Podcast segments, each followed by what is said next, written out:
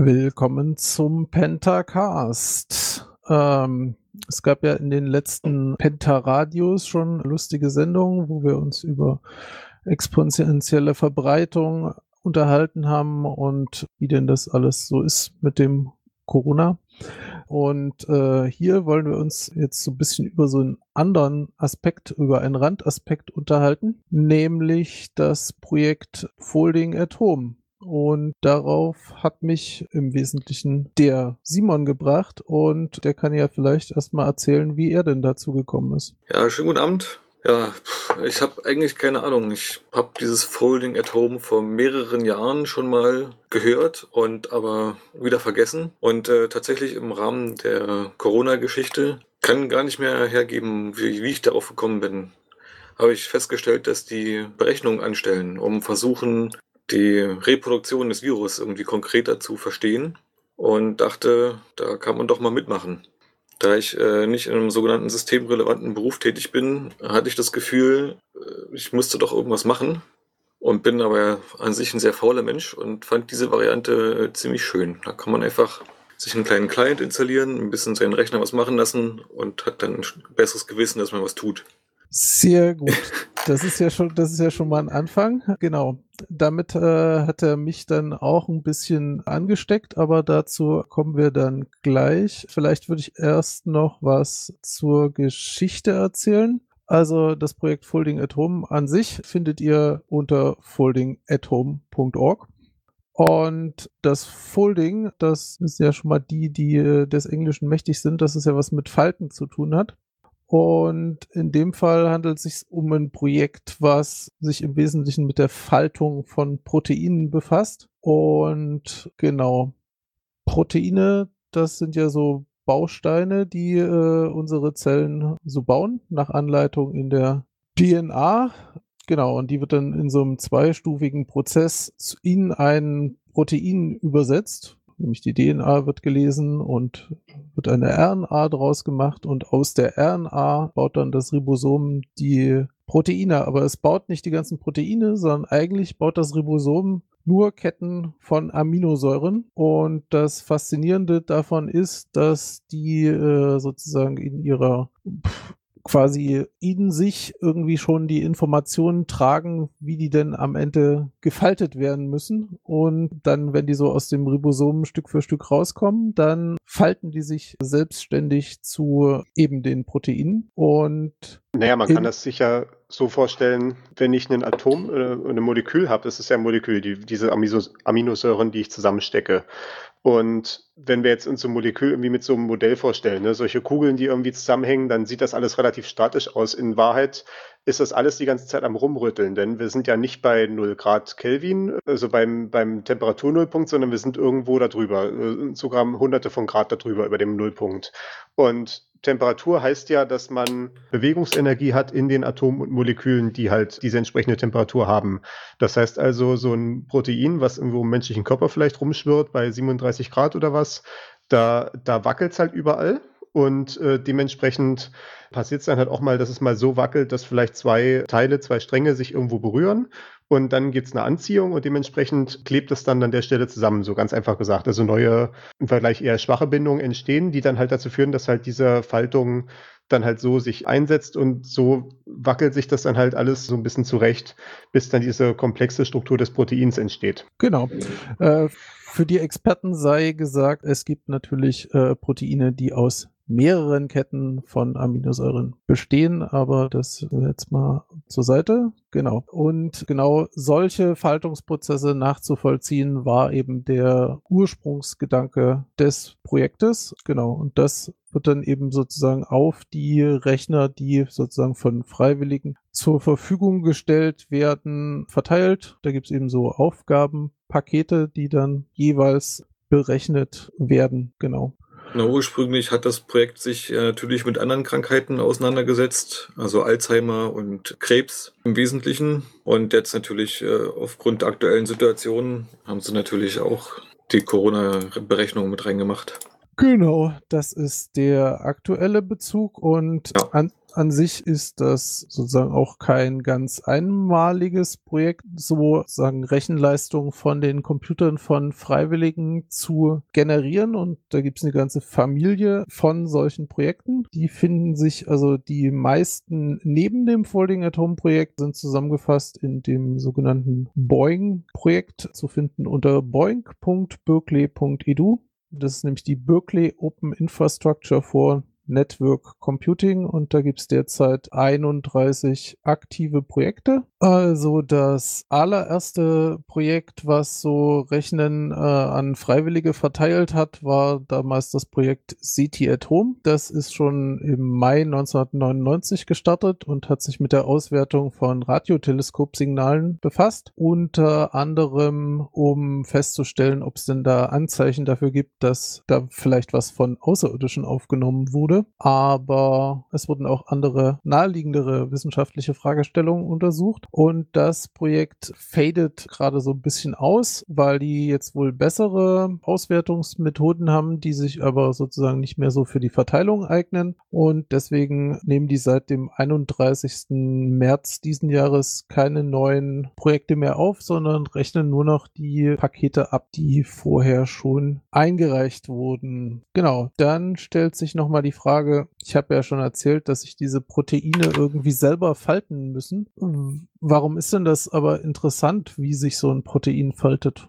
Also ich möchte als Disclaimer davor schicken, ich bin, kein, ich bin kein Biologe, ich bin von der Ausbildung her Physiker und Informatiker. Ich habe so ein bisschen mal in die Biophysik reingeguckt im Teil meines Physikstudiums, was halt so der äh, da zu dem Praktikumsbereich äh, gehört hat. Aber mein grundsätzliches Verständnis davon ist halt, dass die Faltung relevant ist, weil sich aus der Struktur des Moleküls ergibt, was es für Rollen übernehmen kann in der, äh, im Stoffwechsel oder im allgemein im, in der Funktionsweite des Körpers. Und zum Beispiel halt eine wesentliche Funktion ist halt, dass Proteine ja dann irgendwie, wenn sie sich falten, zum Beispiel eine Art Stecker oder sowas ausformen können.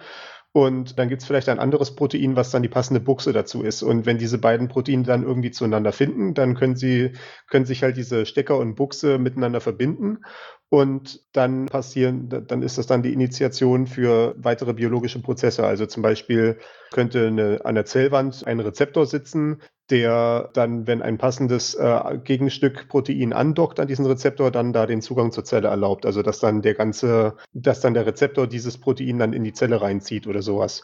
Und das ist ja genau das, wie dieses Coronavirus äh, oder wie allgemein Viren im Allgemeinen in die Zellen reinkommen um sich dann dort drinnen zu vermehren anhand der vorhandenen äh, Ribosome, also dieser Strukturen, die Proteine herstellen können, die können dann halt äh, verwendet werden, um Virusproteine herzustellen und damit dann neue Viren zu bauen. Und dafür braucht halt die, das Virus irgendwie einen Rezeptor, der irgendwie ein Protein, was andocken kann an diesen Rezeptor, der draußen an der entsprechenden Zelle sitzt. Und verschiedene Zellen im Körper haben verschiedene Rezeptoren. Also zum Beispiel bei diesem Coronavirus gibt es diesen, ich glaube, ACE2-Rezeptor, der wohl in dem äh, Lungengewebe vorkommt. Deswegen kann sich dort dieses Virus relativ gut vermehren. Und die Frage, die sich ja jetzt stellt, ist halt, man will ja zum Beispiel wissen, äh, was für einen Einfluss kann dieses Coronavirus auch in anderen Teilen des Körpers haben? Welche anderen Organe kann es eventuell befallen? Und dafür ist interessant zu wissen, welche, an welche Rezeptoren in anderen Teilen des Körpers es vielleicht andocken kann. Und dafür möchte man sich eben dieses Genom nehmen von dem Coronavirus. Das ist bekannt, das kann man sich im Internet runterladen. Daraus kann man berechnen, was für Proteine rauskommen und dann muss man die Proteine halt falten, damit man sehen kann, wo die hinpassen. Ja, also insbesondere hat das halt so ein markantes, äh, es nennt sich Spike-Protein, was sozusagen auf der Außenhülle des, des Virus sitzt und mit dem das im Wesentlichen an andere Zellen andockt. Und da ist eben die Frage, mit welcher Art Rezeptor denn das genau wechselwirken kann. Und dann kann man auch sich noch die Frage stellen, was man denn, wie man denn jetzt zum Beispiel einen Antikörper gestalten müsste, der zum Beispiel stärker als die körpereigenen, als die Rezeptoren an den körpereigenen Zellen an das Spike-Protein von dem Virus bindet und dann kann das Virus halt keinen Schaden mehr anrichten, weil es dann halt an den Antikörper gebunden ist und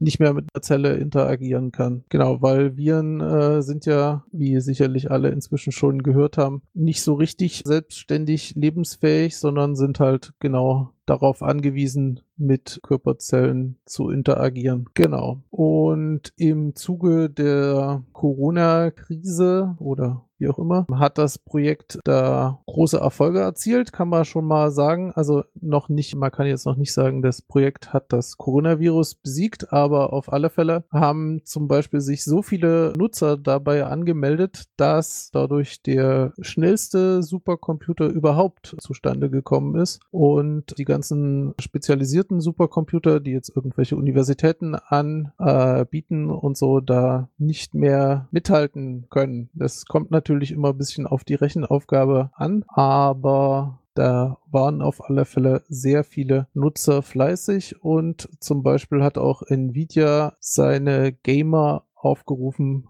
dass sie doch da vielleicht auch ein bisschen Zeit zur Verfügung stellen können. Das verlinken wir euch auch alles in den Show Notes. Das darf man ja. nicht unterschätzen, wie viel Rechenleistung in diesen modernen Grafikkarten drin ist.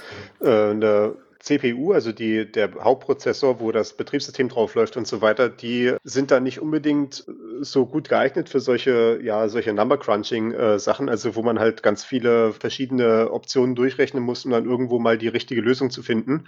So eine Grafikkarte macht sich da deutlich besser, denn das ist von Anfang an, worauf eine Grafikkarte ausgelegt ist. Eine Grafikkarte nimmt 1000 Datensätze und macht mit allen 1000 Datensätzen gleichzeitig dieselbe Rechnung. Also natürlich für jeden Datensatz separat, aber es sind immer dieselben Operationen, die ausgeführt werden.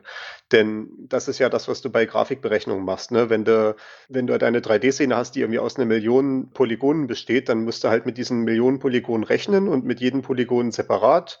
Und dann am Ende sortierst du das dann um in Pixel und dann musst du vielleicht mit jedem Pixel separat rechnen, aber du machst äh, mit allen Pixeln die gleiche Berechnung. Und deswegen sind das, sind die Grafikkarten von Anfang an für diese massive Parallelisierung ausgelegt, die sie, die ihnen ermöglicht, hier auch solche Probleme sehr gut und sehr effizient zu bearbeiten. Das, äh, der Leistungsunterschied ist auch wirklich eklatant. Ich würde trotzdem noch mal ganz kurz äh, zu dem Projekt als solches und dessen Leistung zurückkommen. Also es gibt im Moment laut Folding at Home etwa 2,7 Millionen Benutzer in Anführungsstrichen. Man kann sich da, ich will jetzt mal sagen, registrieren. Man muss sich einen Client installieren, der die ganzen Pakete verwaltet und die Rechnungen macht. Äh, genau, es gibt etwa 2,7 Millionen angemeldete Benutzer. Und die Leistung, wo wir jetzt gerade sagen, ne, dass es ein super schneller Rechner ist, das ist natürlich nur eine sehr theoretische Zahl, weil ja nicht alle gleichzeitig da sind. Und äh, das ja auch keine Live-Berechnungen sind. Das ist ja immer nur paketweise. Es gibt immer ein äh, Zeitfenster, in dem man so ein Paket abrechnen muss oder darf für jeden einzelnen Nutzer. Und somit ist diese Gesamtrechenleistung nur eine, äh, eine fiktive Zahl. Mitte April hieß es 2,4 Exaflops. Das scheint schon einiges zu sein. Das weiß ich nicht so genau. Ich kann jetzt nicht so gut einschätzen, was ein Exaflop nur ist. Also ich kann vielleicht sagen, meine Grafikkarte, die ich hier habe, die hat 8 Gigaflops. Also Flops ist äh, Fließkommazahlenoperationen pro Sekunde und Giga ist dann halt Milliarden. Also das sind 8 Milliarden Fließkommazahlen Operationen pro Sekunde bei meiner Grafikkarte. Ja, so 2015 äh, schon ein relativ gutes Modell. Was Supercomputer angeht, ist das, glaube ich, jetzt dieser, dieser verteilte Supercomputer der allererste, der in den Exaflop-Bereich vorgeht. Also Exa ist Millionen Gigaflops. Also wir reden hier, wenn wir jetzt sagen, zwei Exaflops und ich hatte hier mit meiner Karte 8 Gigaflops, dann reden wir von etwa 250.000 dieser Grafikkarten. Äh, okay. Unter der Annahme natürlich, dass unter Volllast gerechnet wird die ganze Zeit, was ja auch nicht stimmt.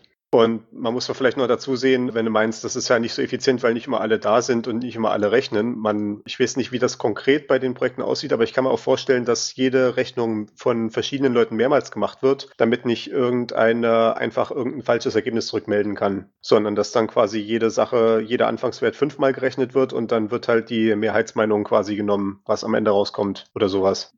Möglich. Mhm. Also ich weiß auf jeden Fall, dass in dem Moment, wo du dir den Client installierst und äh, das erste Mal eine Berechnung machst, das erste, was du berechnest, ist äh, so eine Art Benchmark, um deine Hardware sozusagen zu kategorisieren. Ich glaube, davon hängt es auch ein bisschen ab, was für Pakete du bekommst.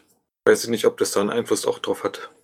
Ja, auf alle Fälle, weil man kann sich ja das da auch visualisieren lassen, was man denn da gerade so rechnet. Und da ist ganz klar, dass du zum Beispiel bei, wenn du auf einer CPU rechnest, da kriegst du eher so Pakete, die halt so eine molekulare Wechselwirkung im Detail sich angucken. Und wenn du jetzt äh, eine fette Grafikkarte hinstellst, dann kriegst du eher so ein tatsächlich so eine Art, äh, so ein ganzes Protein da hingeworfen, was sich dann da lustig bewegt. Was das mit der Purity, dass du keinen Mist zurücklieferst, betrifft, glaube nicht, dass sie das durch Redundanz machen. Das ist, glaube ich, in dem Fall eher dadurch, dass du nicht so ganz in den Client reingucken kannst, was der genau tut, so dass du da nicht einfach das, das ändern kannst. Und gleichzeitig ist es auch so, dass das meiste, was da gerechnet wird, sind zumindest nach meiner Einschätzung so äh, Monte Carlo Simulationen und die zeichnen sich ja gerade dadurch aus, dass du sozusagen vom, von sehr ähnlichen Ausgangszuständen startest und dann im Prinzip so Zufallsprozesse ablaufen lässt und das eigentliche Endergebnis sozusagen eh nur aus dem statistischen Mittel der ganzen Rechnung erhältst. Und dadurch sollte zumindest ein, jemand, der da jetzt geringe Mengen Blödsinnsergebnisse reinwirft, das, das Endergebnis nicht signifikant ändern können. Jetzt machen wir eine kleine Musikpause und hören Hemikuda von Elters und Sagan und dann geht's weiter.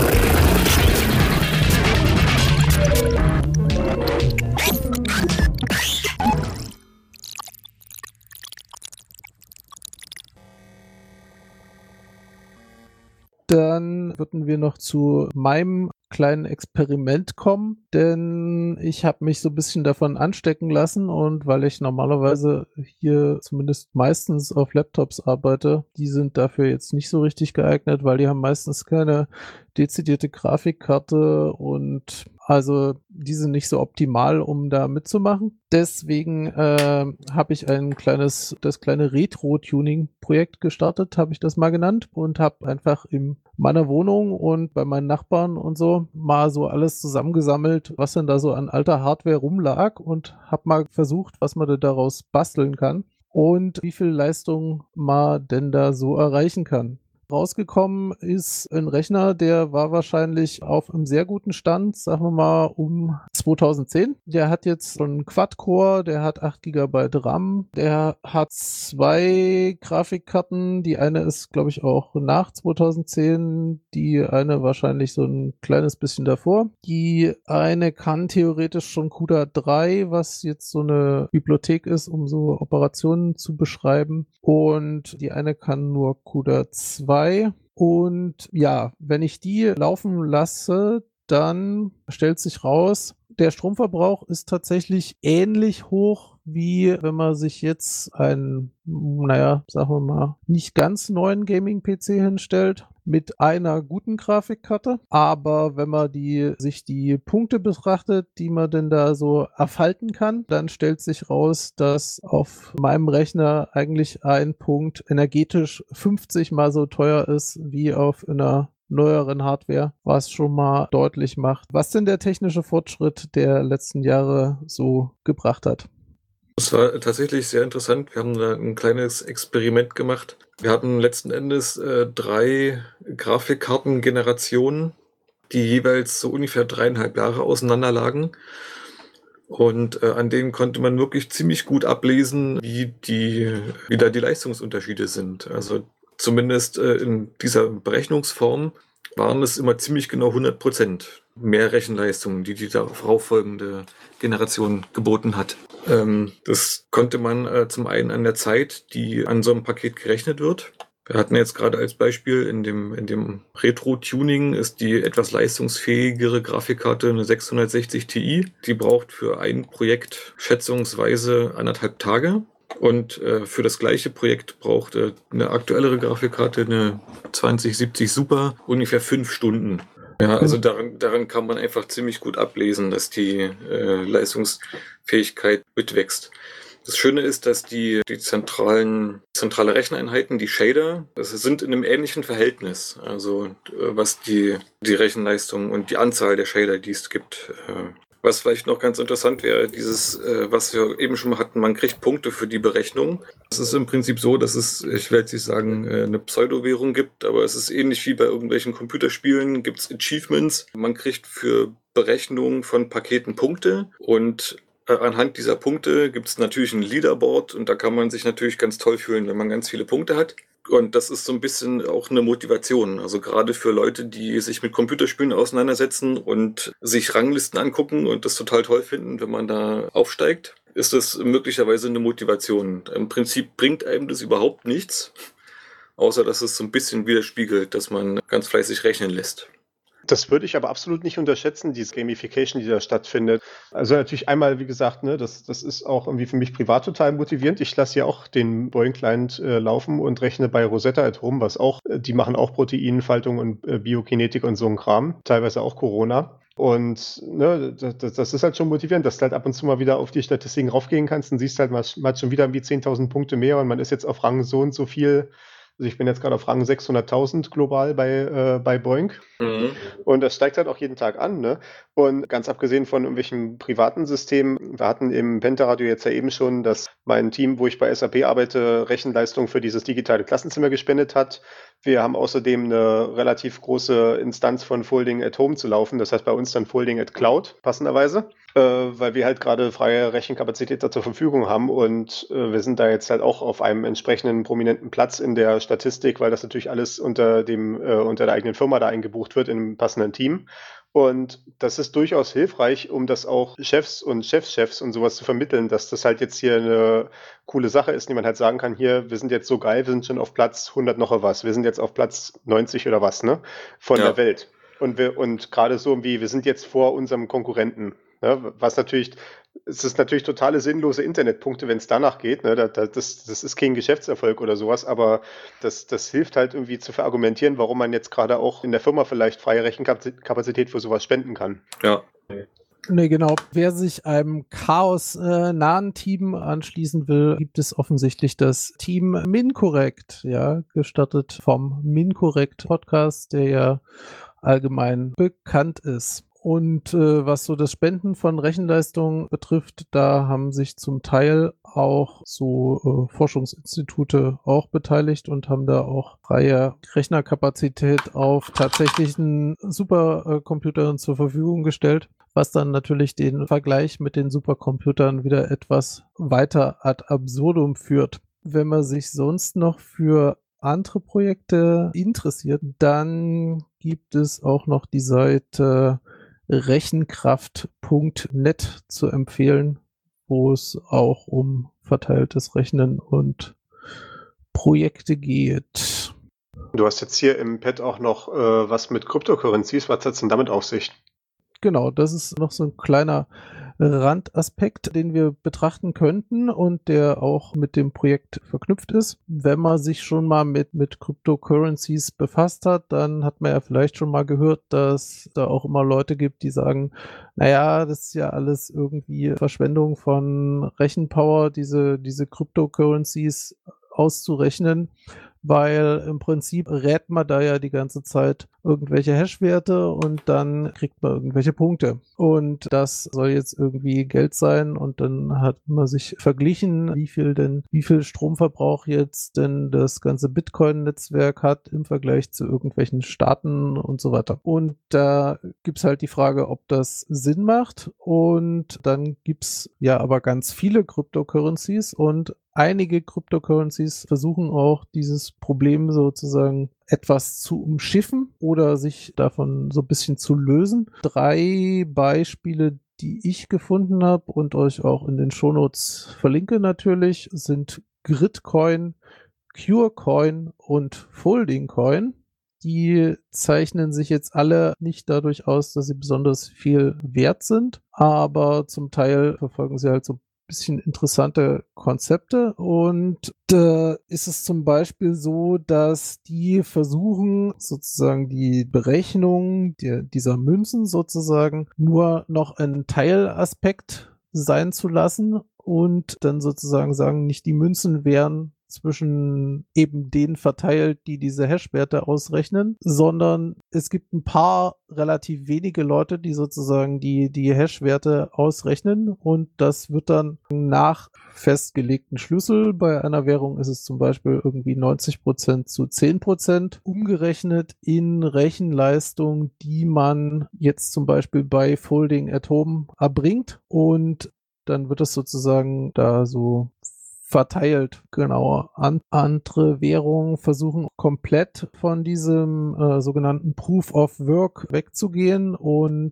sozusagen nur Rechenleistung für das Projekt zu haben und die Sicherheit der Währung über so ein äh, sogenanntes Proof of Stake zu realisieren. Genau, da gibt's eben unterschiedliche Ansätze und insbesondere bei dem CureCoin ist es zum Beispiel so, dass alle Leute, die CureCoin berechnen, die sind sozusagen im Team CureCoin auf Folding at Home und wenn ihr da mal in die äh, Hitliste guckt, werdet ihr feststellen, dass es sich dabei um das größte Team handelt. Genau, und wenn ich ja, noch ein bisschen Zeit finde, werde ich mal noch ein Skript schreiben, damit wir mal rauskriegen, sozusagen, wie viel der Rechenleistung äh, von Folding at Home denn, also wie hoch der Anteil von CureCoin ist. Das schreibe ich vielleicht noch in die Show Notes oder, oder vielleicht gibt es auch demnächst noch ein Update. Das, genau, wären erstmal die großen Punkte zu Folding at Home. Gibt es noch Fragen, Ergänzungen? Ich denke, wir haben, glaube ich, alles, was hier im Pad steht, erwähnt. Ne? Was man vielleicht trotzdem noch mal kurz äh, drüber reden kann, das ist ja auch mal so eine Sache, wo ich mir, wenn ich mir mich mit meinem Computersystem auseinandersetze, ist so Energieeffizienz. Dadurch, dass mein Rechner ja doch äh, relativ viel an ist und nichts macht, wäre es mir natürlich lieb, wenn er im Standby wenig verbraucht. Und so ähnlich ist es ja auch mit, also was Rechenleistung angeht, an Privat-PCs und so große Institu institutionelle äh, Rechnersysteme. Je größer ein System, desto effizienter ist es. Im Prinzip ist es ja relativ uneffizient, meinen kleinen Rechner hier ein bisschen was basteln zu lassen. Äh, wenn ich im Verhältnis einen großen Supercomputer, Anführungsstrichen, nutzen würde, wäre der deutlich effizienter. Die Sache ist nur, dass die Menge der kleinen Computer das halt so effektiv, also die, den Umsatz der Rechenleistung so effektiv macht. Na, ich glaube, wenn du halt auf einer globalen Skala halt mhm. Effizienz optimieren könntest, dann wäre es auf jeden Fall ein, ein total bescheuertes Modell. Der Grund, dass ja. das existiert und der Grund, dass es halt erfolgreich ist, ist, es ermöglicht halt auch Forschern, meinetwegen auch von Universitäten, die sich keinen riesigen Supercomputer leisten können oder die keinen äh, Kooperationsvertrag haben mit irgendeinem Team, was einen hat, die können halt auf die Weise auch an Rechenleistung rankommen für ihre Projekte, wenn das halt welche sind, die viel Rechenleistung erfordern. Ne? Ich meine, so eine Proteinfaltung, die, da, da, da brauchst du halt einfach Rechenleistung. Das kannst du halt nicht mal eben irgendwo auf so einem kleinen Mini-PC oder sowas machen, ne? Oder auf einem kleinen Cluster, ja. den sich vielleicht auch eine mittelgroße Universität leisten könnte. Für die ist das halt ein Vorteil. Stellt wieder so ein bisschen die ökonomische Ungleichheit dar, warum wir das hier machen. Ja, Genau. Wo, wobei, also insbesondere die, die großen Rechner, die es so an deutschen Universitäten und Rechenzentren gibt, bei denen ist das normalerweise nicht der Fall, dass die exklusiv für die jeweilige Einrichtung sind, sondern zumindest der Großteil der Rechenzeit wird da eigentlich dadurch verteilt, wie das auch bei irgendwelchen Teleskopen ist oder so, die die ESA in der Wüste in Chile betreibt dass es da so Ausschreibungsrunden gibt, wo dann eben Leute ein Projekt vorschlagen und dann halt so und so viele Millionen CPU-Stunden oder sowas beantragen und das dann eben von Forschern begutachtet und verteilt wird, je nachdem, wie eng jetzt die Rechenzeit auf dem jeweiligen System für den, für den Zeitraum gerade ist. Also von daher ist es nicht ganz so, dass man jetzt Pech hat, wenn die eigene Uni einem keinen Supercomputer hinstellen kann. Vielleicht, falls unter den Hörern hier irgendjemand ist, der schon mal von wissenschaftlicher Seite so ein Atomprojekt verantwortet hat, also halt ein, ein Payload, würden wir uns natürlich gerne bei einer Mail freuen an mail.c3d2.de, dass ihr uns vielleicht mal erzählt, wie die so die Erfahrungen sind oder vielleicht auch mal in die Sendung kommt, gerne. Ja, das fände ich auch super spannend, weil ich kenne das bisher auch nur, wie das halt auf so zentralisierten Rechnern funktioniert. Genau. Das wäre sehr cool. Genau, dann äh, hoffen wir, dass wir euch einen kleinen Einblick in Folding at Home geben konnten, dass ihr euren Gaming-PC vielleicht ein paar Stunden was Sinnvolles tun lasst, wenn er gerade keine Minecraft-Gegner rendern muss. Genau. Das, das, Schöne, das Schöne ist, dass der Client im Prinzip unmerklich arbeitet. Also wenn man, ich habe das Gefühl, wenn man den Computer nicht zum Spielen, sondern für seine alltäglichen Sachen, YouTube, E-Mails, was auch immer, da fällt es überhaupt nicht auf, dass er überhaupt an ist, der, der Client, und dass der Rechner Action macht. Nur, dass er halt warm wird. Das ist auf jeden Fall ja, eine jetzt ganz schöne Heizung. Jetzt gerade habe ich meinen Boeing-Client tatsächlich ausgemacht, damit hier nicht der Lüftegeräusch auf der Aufnahme ist. Ja. Aber das ist auch so ziemlich der einzige Grund, der mir einfällt. Gut, das, das werden wir entschuldigen, dass du jetzt äh, dieses Opfer für uns gebracht hast. Also dann. Ja, und, und wie gesagt, gerade Grafikkarten, gerade bei Gaming-PCs, die Grafikkarten sind so unendlich kräftig, was äh, diese Art der Berechnung angeht, dass äh, das einfach Sinn macht. Und gerade für, für jemanden, der was tun möchte, aber nicht weiß was, finde ich, ist das einfach eine wunderschöne Variante.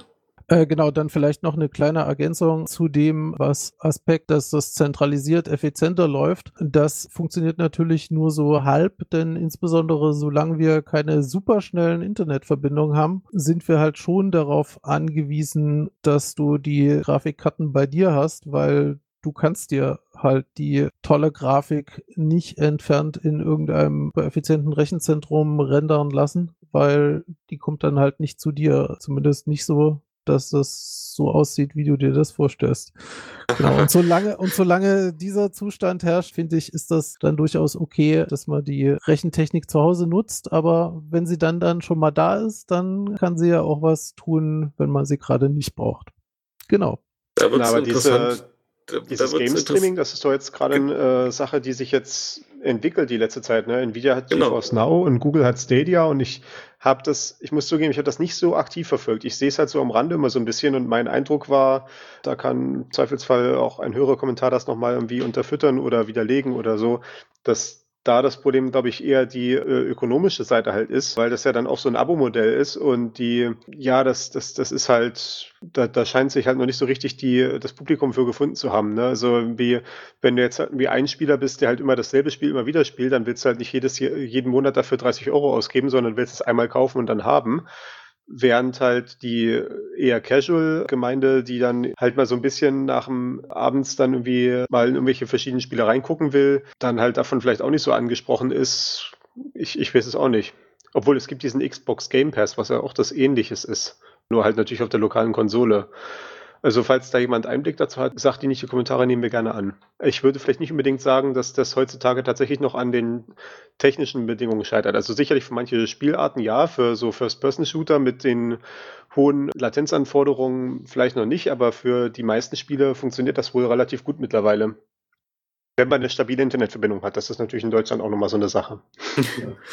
ja, das stimmt. Da wäre äh, potenziell eine große Grafikrechenkapazität äh, in der Zentrale vorhanden. Okay, ich sehe, das Thema hat auch noch viele Seitenaspekte, die man demnächst noch beleuchten kann. Aber so viel für heute und dann verabschieden wir euch erstmal wieder ins Internet und wir sehen und hören uns dann irgendwo. Tschüss. Ciao, Tschüss. Und zum Abschluss hören wir noch Folding Space by Time von Interrupt Jumper.